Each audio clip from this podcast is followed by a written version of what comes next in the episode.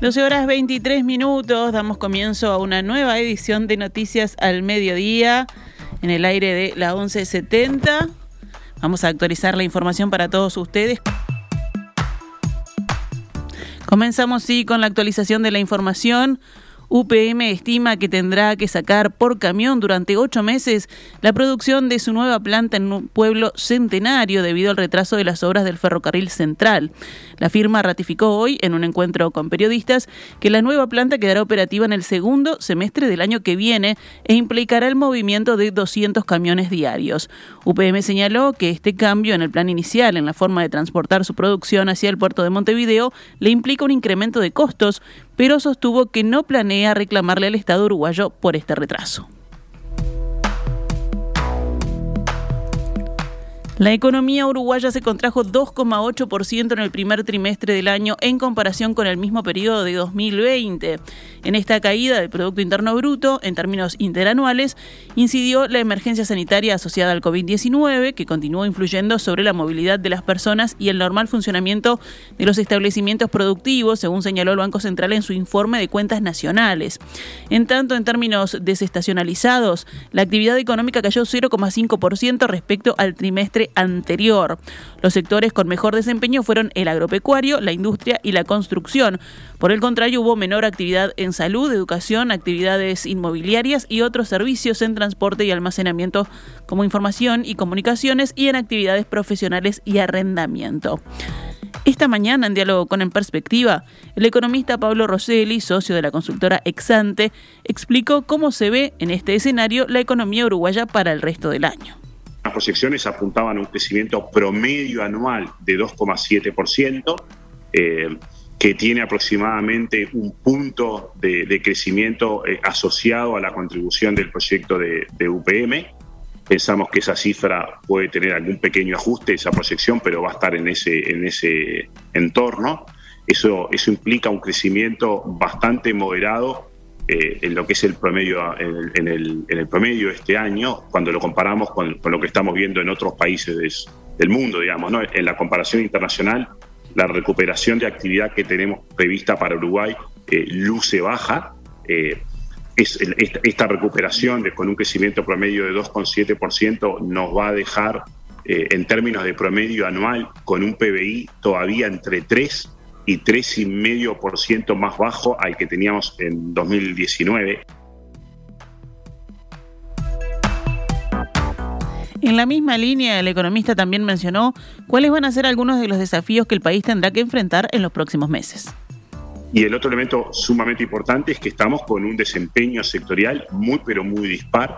Eh, en definitiva, esta reactivación de la economía tiene mucho, eh, está muy concentrada en el sector que llamamos transable, digamos, ¿no? en el sector agropecuario, en una parte de la industria manufacturera, que está ese sectores muy favorecidos por el, por el mejor contexto externo, eh, y con los sectores eh, no transables y orientados al mercado doméstico, buena parte de la actividad comercial, de los servicios, este, con, niveles de actividad económica que van a permanecer bastante por debajo de los niveles pre-COVID. El Poder Ejecutivo rechazó el pedido de la Comisión Pro Referéndum para emitir un mensaje en cadena nacional de radio y televisión sobre la recolección de firmas efectos de someter a consulta popular 135 artículos de la Ley de Urgente Consideración.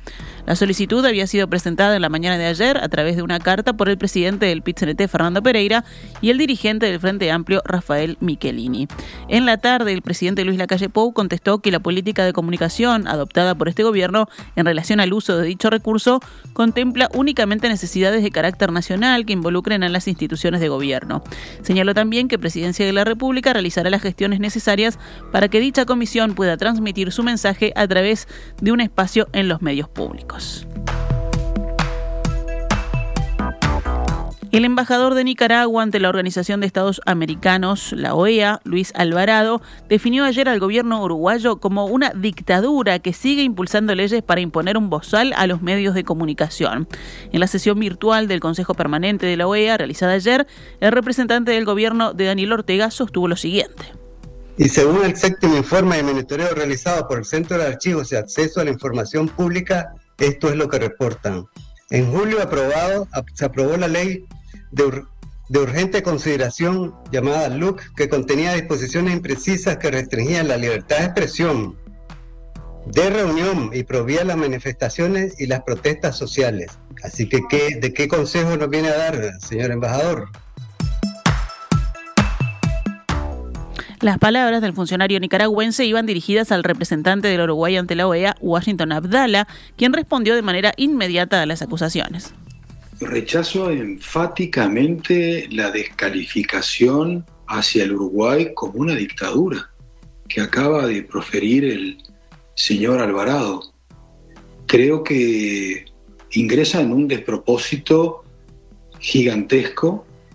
Creo que desconoce absolutamente lo que es la legitimidad de origen y de ejercicio del gobierno de la República Oriental del Uruguay, del doctor Luis Lacalle Pou, quien fuera electo democráticamente y que gobierno y oposición, a pesar de tener matices, siguen conviviendo de manera pacífica y democrática.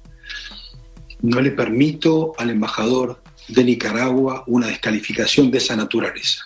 No se lo permito en este territorio y en ningún otro territorio.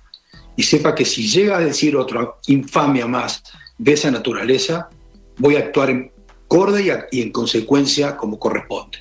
Es la última vez que le permito que diga un disparate de ese tipo. Es la última vez.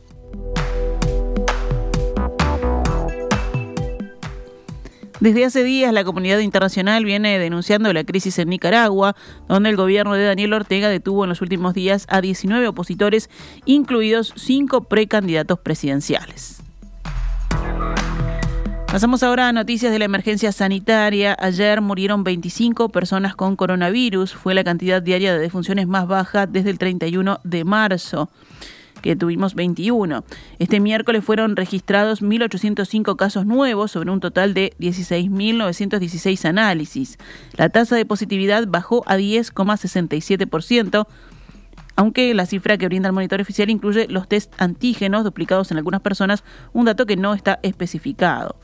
La cantidad total de casos activos bajó a 22.761 y la de pacientes en CTI permaneció como el día anterior en 364. 18 departamentos permanecen en nivel de riesgo rojo en el índice de Harvard. Paysandú encabeza la lista con 76,95. Gregorio Iraola, responsable del Laboratorio de Genómica Microbiana del Instituto Pasteur de Montevideo, advirtió de riesgos por los viajes de vacaciones al extranjero.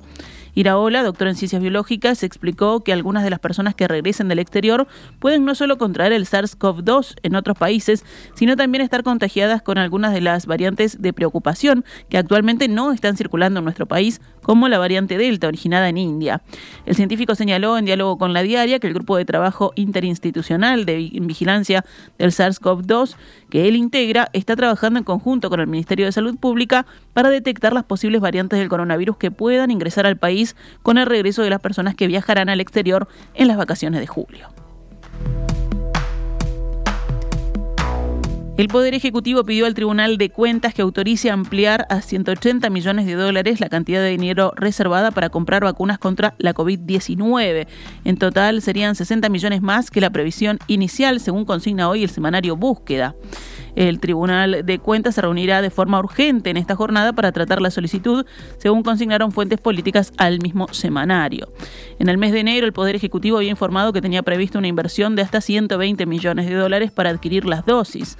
En tanto, hasta la mitad de junio, el gobierno había destinado unos 75 millones de dólares para pagar las dosis adquiridas a los laboratorios Pfizer y Sinovac, según indicó el mencionado medio.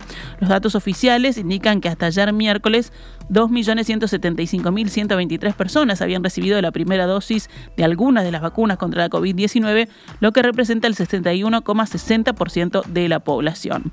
Con segunda dosis se llegó al 41,97%. Pasamos a otros temas del panorama nacional. El Hospital de Clínicas presentará proyectos en la rendición de cuentas sobre inversiones médicas para fortalecer la detección precoz del cáncer de mama, los tratamientos pod-COVID y un centro de rehabilitación para adultos. Esta mañana, En la entrevista central de En Perspectiva, el actual director del hospital, el doctor Álvaro Villar, dijo que la idea no es pedir una bolsa de dinero solamente, sino que el objetivo es presentar proyectos en los cuales el Clínicas tiene particularidades que lo hacen la mejor opción para resolver estos problemas. Villar explicó que si bien estos tres proyectos ya se vienen trabajando, es necesario impulsarlos aún más.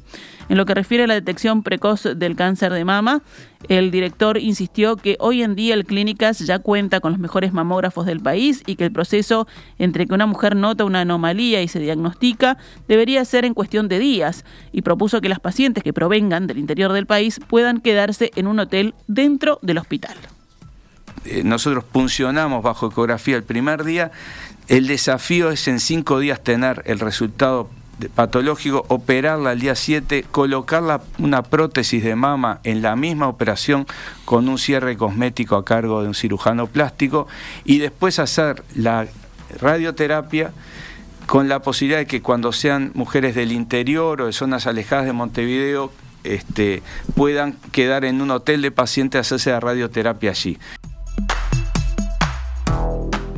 De cara al futuro, Villar comentó que otro de los proyectos se centrará en la recuperación post-COVID, sobre todo centrado en los pacientes que sufren alguna secuela como fibrosis pulmonar o dificultades respiratorias. Por último, desde la clínica se propone la creación de un centro de neurorehabilitación para adultos que complementará el alto nivel de diagnóstico y tratamiento de los accidentes cerebrovasculares.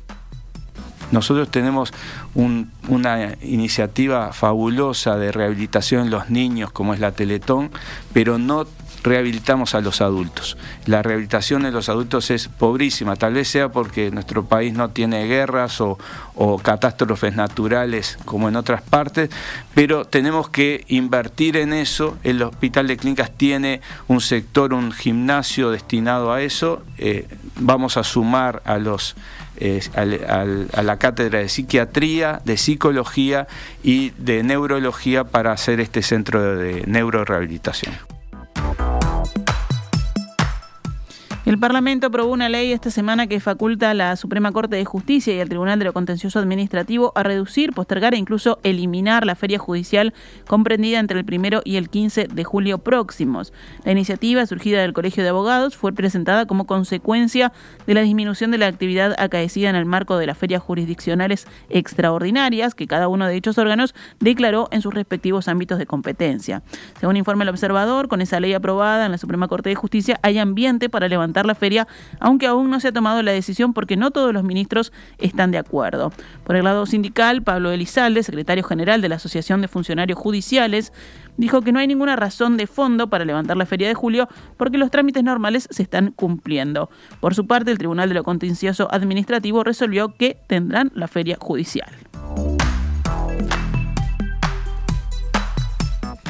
El expresidente de la República y secretario general del Partido Colorado, Julio María Sanguinetti, expresó tener una discrepancia táctica con el gobierno sobre cómo plantó la flexibilización del Mercosur. Sanguinetti señaló durante el desayuno virtual de ADM que es necesario ir a las cosas específicas y no enredarnos en las abstracciones. ¿Qué estamos precisando como Uruguay? ¿Qué es lo que aspiramos a vender? Tenemos un tema comercial de impuestos en China, entonces veamos cómo algún tema específico lo logramos transitar con la uniencia de Argentina y Brasil, como en su tiempo hicimos con México, apuntó Sanguinetti. Por su parte, el expresidente Luis Alberto Lacalle sostuvo que está de acuerdo con lo que el gobierno ha planteado y agregó que el problema está en la política interna de los países miembros del bloque. Por último, el ex canciller Enrique Iglesias dijo que hay que trabajar en las cosas que nos unen a la espera de que se resuelvan los problemas que impiden avanzar en otros temas. Cerramos con otras noticias. Las autoridades de Salto investigan a un funcionario policial que tiró un bloque de cemento a una persona que lo filmaba. En las imágenes que se hicieron virales se observa cómo el efectivo agarra una piedra y amenaza con tirarla. Luego el uniformado tomó un bloque de cemento y se lo tiró al vecino que en todo momento filmó la situación con su celular. Desde el Ministerio del Interior indicaron al informativo Telenoche de Canal 4 que mientras las policías, los policías aguardaban la llegada de los bomberos recibieron agravios y una pedrada por parte de algunos vecinos que impactó en la pierna de un funcionario sin lesionarlo. Sin embargo, en esta versión oficial no se hizo referencia al momento en el que el, efectivo tira el bloque a los vecinos. El jefe de policía de Salto, Carlos Ayuto, dispuso una investigación de urgencia para determinar qué fue lo que sucedió. La justicia otorgó ayer la tenencia provisoria del hijo de 11 años de la argentina Andrea Panini a los abuelos paternos del niño residentes en Montevideo. El pasado 10 de junio, Andrea Panini dejó a su hijo al cuidado de una familia que vive al fondo de su casa en el remanso de Neptunia y no se supo más de ella hasta ocho días después cuando transmitió a sus familiares que se encontraba en buen estado en Córdoba, Argentina. La Fiscalía de Atlántida espera que Panini regrese al país a dar explicaciones por su ausencia, ya que es investigada por haber salido del país presuntamente en forma ilegal. Actualizamos a cuánto cotiza el dólar a esta hora en la pizarra del Banco República. 42 pesos con 40 para la compra y 44 con 60 para la venta.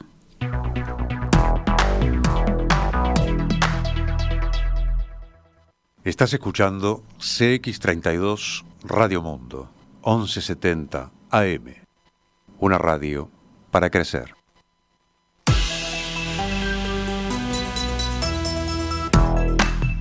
12 horas 41 minutos, continuamos en Noticias al Mediodía, ya estamos un poco atrasados, así que vamos rápidamente con una noticia del panorama internacional. En Estados Unidos, un edificio de 12 pisos frente al mar colapsó parcialmente en Florida, dejando al menos un muerto, en tanto las autoridades emprendieron un importante operativo para buscar supervivientes. Imágenes del video que mostraban una importante porción del edificio en la ciudad de Surfside justo al norte de Miami Beach, reducida a escombros y con el interior de los apartamentos a la vista. Mi jefe de policía me dijo que al menos transportamos a dos personas al hospital esta mañana y una murió. Atendimos a diez personas en el lugar, dijo el alcalde de Surfside, Charles Barkett. No estaba claro cuántas personas residían en ese edificio o quiénes lo ocupaban al momento del siniestro. Algunos pudieron salir por sus propios medios por las escaleras, mientras otros debieron ser rescatados desde sus balcones. Aún no se sabe por qué colapsó el inmueble, según agregó el alcalde. Es como si se hubiese explotado una bomba, pero estamos muy seguros de que no explotó una bomba, así que sería otra cosa.